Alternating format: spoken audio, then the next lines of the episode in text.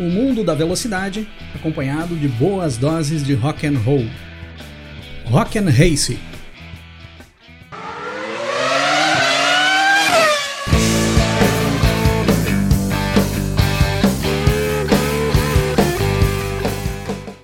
Fala pessoal, tudo bem com vocês? Grande Prêmio de Singapura 2022. Vamos dar aquela passada geral hoje para a gente ver quais foram os destaques, as surpresas, as decepções do que aconteceu agora nesse último final de semana em Singapura. Antes de irmos diretamente ao evento, vamos dar aquela passada geral nos comentários onde vocês deixaram os palpites para a gente ver como é que segue o nível de assertividade aqui do Rock and Race. Não tá fácil, hein, galera? Mas já começamos aqui com o Dalmiro Filho, nosso mestre dos palpites do Rock and Race. E aí ele já me diz o seguinte: Putz, Cris, quando vou acertar algo? Dalmiro, essa é a pergunta de um milhão de dólares. Pérez em primeiro, Sainz em segundo, Hamilton em terceiro. Fechei o pódio, Cris. Meu querido Dalmiro, tem o Sérgio Pérez ali na primeira posição, acertou. O Carlos Sainz em segundo, ficou perto, ele chegou em terceiro. E o Lewis Hamilton em terceiro, longe da posição que o Hamilton realmente chegou. Então o teu palpite em si já foi um desastre. E além de tudo, tem a marcação de editado ali do lado do teu palpite. E a gente sabe bem que aqui no regulamento do Rock and Race não se pode editar comentários de palpites. Então esse teu palpite, além de ruim, tá desclassificado, Dalmiro. Porra!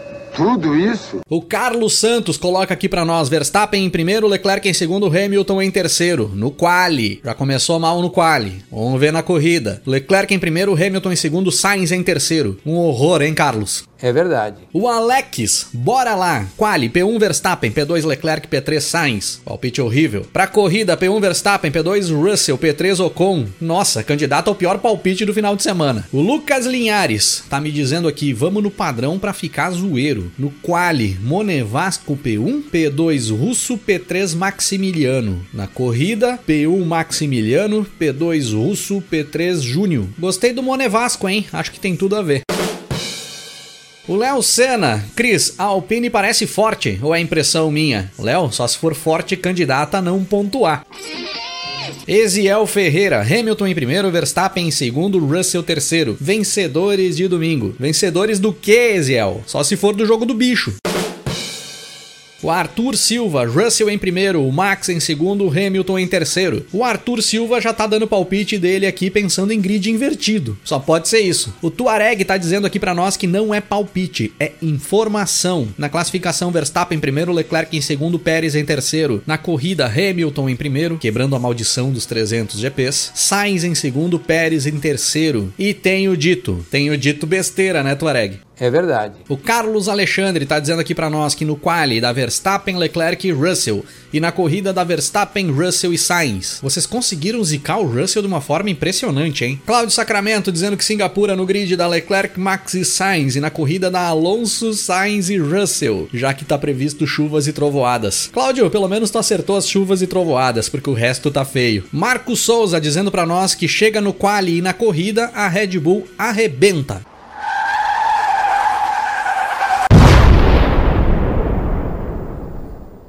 Grande Prêmio de Singapura 2022, pessoal. Vamos direto para os destaques do que a gente viu lá no treino classificatório e na corrida também. No Q1 do treino classificatório lá no sábado, pessoal, um grande destaque ali para a eliminação do Esteban Ocon, ainda no Q1. A Alpine que parecia vir forte no decorrer do final de semana, pelo menos no decorrer dos treinos livres, ali no treino classificatório, com pista molhada, não conseguiu render tudo o que se esperava. O Ocon que o diga. Já no Q2, pessoal, grande surpresa para queda do Russell ali. George Russell ficando apenas na 11ª posição, em um grande prêmio onde muitos apostavam um grande desempenho da Mercedes, principalmente se chovesse, mas o Russell teve dificuldades para conseguir um bom acerto no carro, ainda no decorrer de todos os treinos livres, e ali naquelas condições de pista não funcionou. Caiu ainda no Q2, o que foi uma baita surpresa. No Q3, pessoal, grande destaque para pole do Leclerc, que acabou vindo com uma grande vacilada da Red Bull, que acabou deixando o Verstappen com pouco combustível na pista lá no final do treino classificatório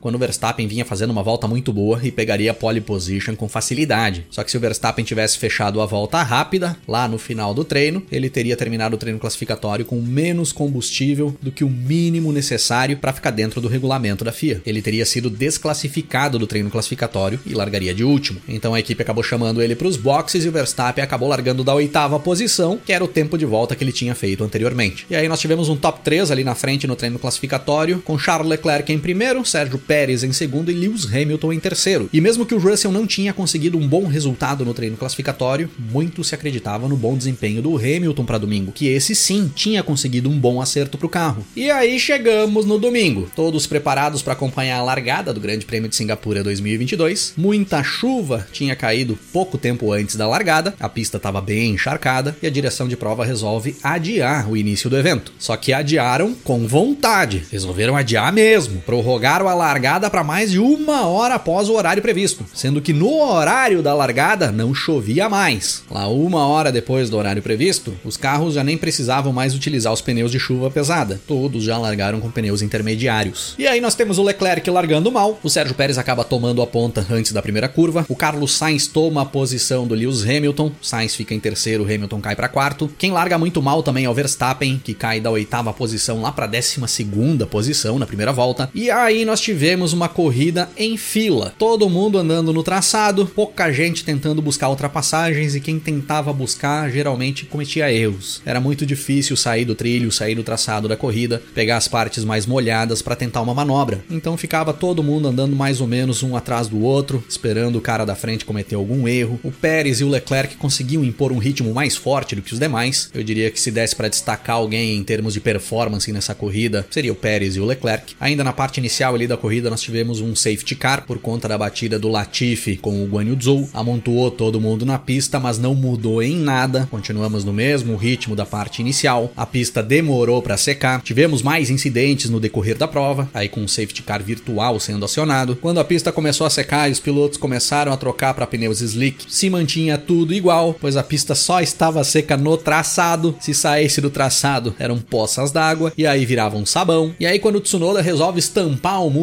e chamar mais um safety car para a pista, nós até tivemos umas mexidas nas posições do pelotão e até agitou um pouco as coisas na pista ali naquela hora. Mas nada de muito impressionante, muito menos do que se espera de uma corrida com chuva. No final das contas, ali na frente, as coisas terminaram exatamente como começaram. Sérgio Pérez chegando em primeiro, com Charles Leclerc em segundo e Carlos Sainz em terceiro. Exatamente a mesma formação que cruzou a linha de chegada na primeira volta da corrida. Tivemos a corrida encerrada por tempo, fechamos as duas horas de duração do evento bem antes de completar o número total de voltas. E aí, destaque para o Sérgio Pérez, que na minha opinião mandou bem demais, principalmente no treino classificatório e na corrida aí nesse final de semana. Evoluiu bem no decorrer do evento, conseguiu se acertar bem com o carro. O Pérez estava precisando de um bom resultado aí nessa parte do campeonato. Que bom que veio agora, ainda faltando quatro etapas para o final. Cometeu alguns erros no decorrer da prova, mas nada que comprometesse a posição dele na pista. Tomou punição por ter deixado uma distância muito grande em relação ao safety car, uma distância maior de 10 carros, quando o safety car ainda não tinha apagado as luzes para se recolher aos boxes e ser dada a bandeira verde. Mas os 5 segundos da punição o Pérez conseguiu buscar na pista. Ele terminou a corrida mais de 7 segundos na frente do Leclerc. Leclerc, que na minha opinião ficou devendo um pouco, largou na pole position,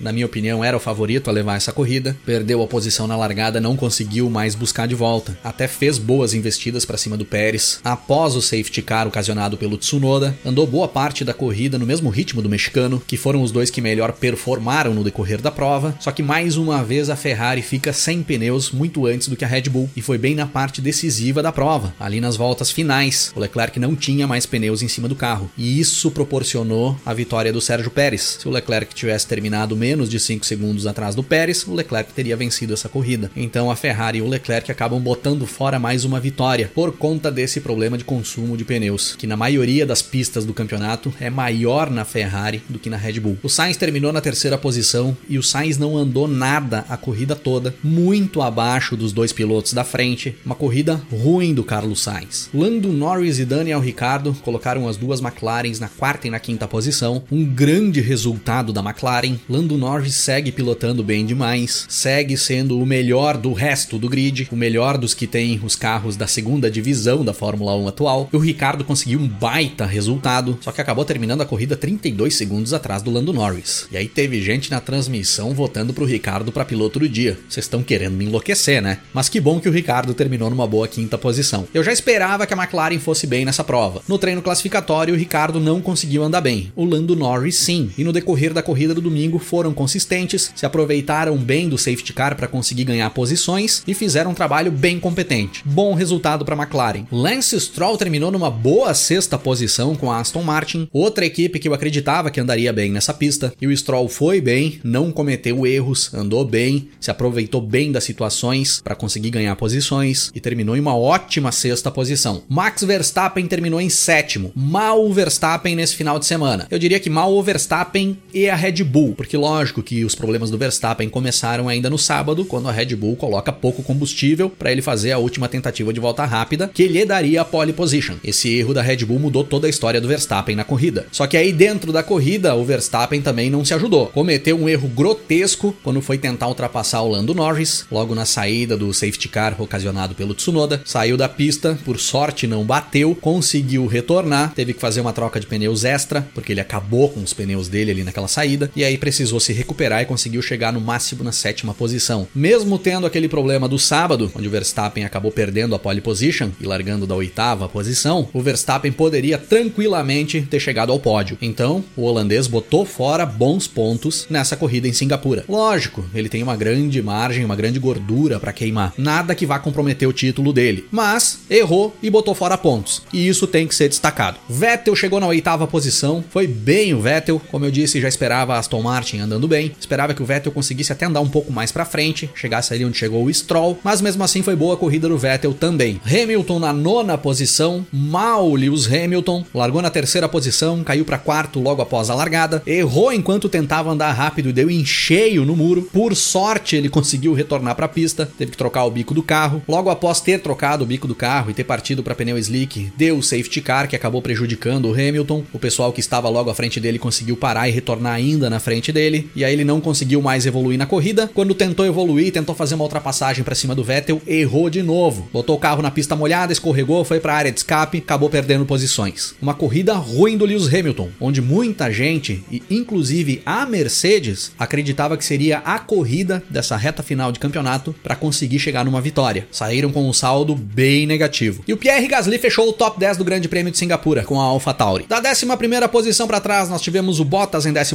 o Magnussen em 12, mais uma vez o Magnussen danificando a asa dianteira da sua Haas na primeira volta da corrida e tomando aquela maldita bandeira preta com a bola amarela, que manda ele para os boxes obrigatoriamente para fazer a troca da asa. Eu acho que isso já aconteceu umas 4 ou 5 vezes no decorrer da temporada, talvez um pouco menos. Mick Schumacher em 13 e George Russell na 14 e última posição. Final de semana ridículo do Russell. Final de semana pro Russell esquecer. Não teve nada a ver com o George Russell que nós vimos no decorrer de todo o ano. Ah, destaque que eu esqueci de falar lá no início da corrida. O Russell largou dos boxes. Ele tinha se classificado para largar na 11 posição, como o prejuízo já estava grande por ter que largar mais de trás, acabou trocando componentes da unidade de potência e largou do pit lane no domingo. Mas mesmo assim, se enroscou na pista, teve furo de pneu logo no início da prova por culpa dele, fez várias trocas de pneus no decorrer da prova e mais atrapalhou os outros do que conseguiu andar. Corrida horrível do George Russell. Abandonaram a prova o Tsunoda, o Ocon, o Albon, o Alonso, o Latifi e o Zhou. Tsunoda e o Albon bateram no muro, o Latifi bateu no Zhou e o Ocon e o Alonso quebraram. A Alpine mandando muito mal nesse final de semana. Final de semana para a Alpine esquecer. E destaque também para essa quantidade grande de abandonos. Foram seis carros abandonando. No geral, pessoal, foi uma corrida bem meia boca na minha opinião. Não dá pra gente esperar muita coisa de Singapura. Eu já inicio a corrida pensando que não teremos grandes coisas. Mas como teve chuva e aí sempre se espera algumas situações diferentes por conta das condições do tempo, não tivemos muita coisa. Acredito que a chuva acabou até atrapalhando um pouco mais as disputas. Se a pista tivesse seca, os pilotos talvez não precisassem andar o tempo todo no trilho. Talvez as investidas fossem maiores para tentar as ultrapassagens. Enfim, foi uma corrida bem abaixo da média da temporada, na minha opinião. Eu acredito que está ali entre as duas piores do ano. Vale citarmos aqui, pessoal, dentre as particularidades que nós vimos ali no decorrer da prova, o Pierre Gasly cedendo posição para o Max Verstappen no início da corrida, um piloto da AlphaTauri cedendo posição para um piloto da Red Bull, sendo que nós sabemos que a AlphaTauri AlphaTauri, a equipe B da Red Bull. Isso é simplesmente ridículo. Isso não pode mais acontecer. Eu já reclamo aqui dos pilotos que são da mesma equipe, cedendo posição um para o outro, conforme as condições da corrida e do campeonato. E aí nós já vimos algumas vezes no decorrer da história, e agora mais uma vez, pilotos de equipes diferentes cedendo posição um para o outro. Isso é ridículo. Isso não pode acontecer. Tem que acabar com esse negócio aí de equipe B e dessas parcerias muito fortes entre uma equipe e outra. São manobras que eliminam as possibilidades de competição dentro de uma corrida. E a gente para para assistir Fórmula 1 para ver competição. Ridículo o que aconteceu ali mais uma vez. E sempre que acontecer eu vou reclamar por aqui. Outro destaque, pessoal, é em relação à FIA, extremamente atrapalhada no decorrer do evento. Deu safety car no acidente do Latifi com o Zou, onde o Zou para o carro em um local que era só empurrar ele para fora, levar o carro para trás do muro e a pista estava liberada. E logo na sequência, com um carro parado em um local praticamente igual aonde o Zou tinha parado, aí não dão safety car, dão apenas safety car virtual. Parece que não tem critério para tomar as decisões. Além de outras coisas bizarras. Quando Alex Albon bateu no muro e a asa dianteira da Williams ficou por ali na pista, acionaram safety car virtual para que os fiscais pudessem entrar ali e remover a asa dianteira da Williams do Albon, que tinha ficado por ali, e liberaram a corrida ainda com os fiscais dentro da pista. Deram bandeira verde para os pilotos descerem o pé e retomarem a corrida, com os fiscais ainda removendo a asa dianteira dali. Não pode acontecer uma coisa dessas. E aí é o seguinte, né? Se um piloto ou uma equipe fazem alguma manobra que coloque a integridade física de alguém em risco, eles tomam punições por isso. E quando a FIA faz isso, o que que acontece? Quando a direção de prova toma uma decisão dessas, o que que acontece com a direção de prova? O que que acontece, FIA?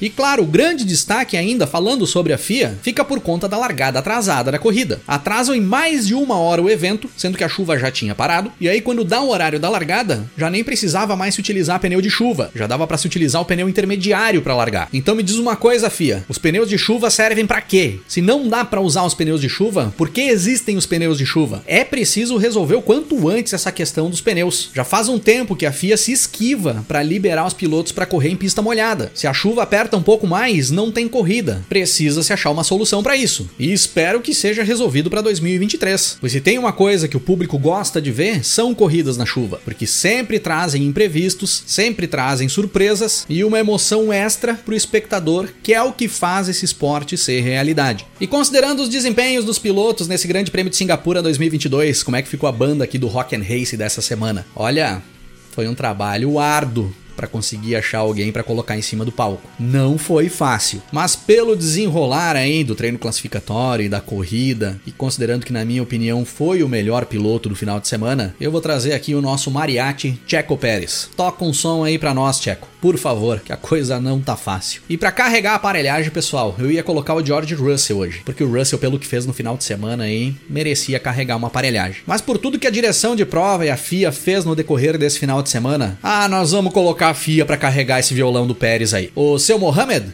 faz alguma coisa que presta aí, por favor. Leva o violão ali pro Tcheco.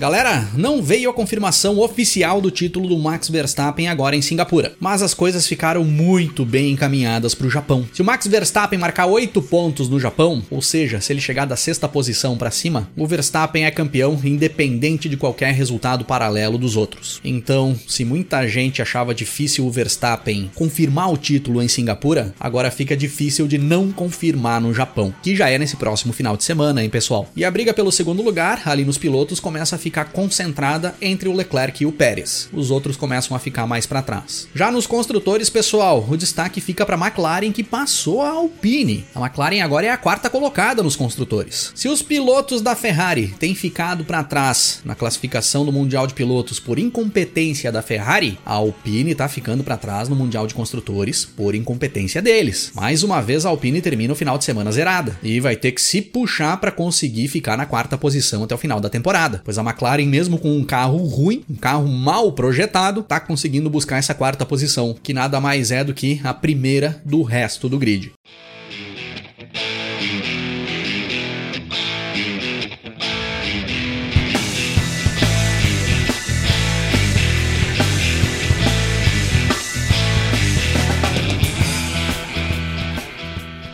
No ano de 2008, quando era realizado o primeiro Grande Prêmio de Singapura da história, era lançado o álbum The Cosmos Rocks, o único álbum de estúdio da parceria entre o Roger Taylor, o Brian May e o Paul Rogers. O guitarrista Brian May e o baterista Roger Taylor do Queen se reuniriam ali depois de muitos anos para fazer um trabalho inédito. O John Deacon, que era o baixista do Queen, já estava aposentado desde os anos 90 e não retornou para essa parceria. E o Paul Rogers acabou substituindo o falecido Fred Mercury nos vocais. Para encerrar o episódio de hoje, então, eu vou tocar um som aqui do The Cosmos Rocks para vocês verem a qualidade do som que esses caras fizeram nessa reunião. Fiquem aí com a música Celebrity do álbum The Cosmos Rocks, da parceria entre o Queen com o Paul Rogers. Olha o que ficou esse som dos caras. Do bom e velho rock and roll. Eu bebo, eu como. O bom e velho rock and roll. Rima com chuveiro. Entra noite, madrugada. Eu quase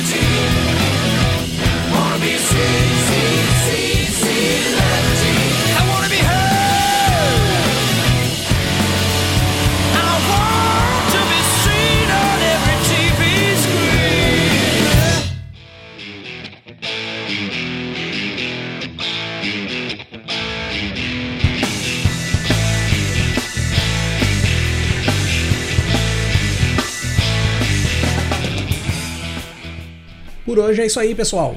Se curtiu o nosso conteúdo por aqui, dá uma passada também no nosso canal no YouTube, é youtube.com/barra para você curtir também os nossos episódios em vídeo. E para me seguir nas redes sociais, é só procurar aí no Twitter ou Instagram, arroba Cris8Silvestre, que eu tô por lá também. Valeu pela parceria e pela audiência. Um grande abraço para todo mundo. Até mais. A ouvir acordes, escalas.